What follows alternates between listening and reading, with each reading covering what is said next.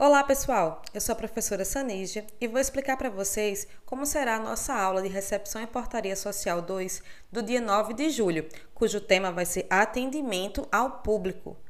Nós iremos executar uma simulação de uma atividade de atendimento em um hotel aqui da região.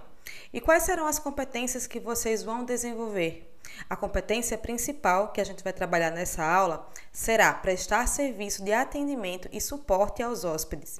E durante o exercício dessa atividade, em conjunto com o profissional da área que vai nos acompanhar, nós iremos avaliar o desempenho de vocês com relação à comunicação clara e assertiva, atender os hóspedes, né, atender as necessidades dos hóspedes, estar atento ao que acontece ao redor no ambiente de trabalho durante o atendimento e executar o atendimento presencial, online e por telefone.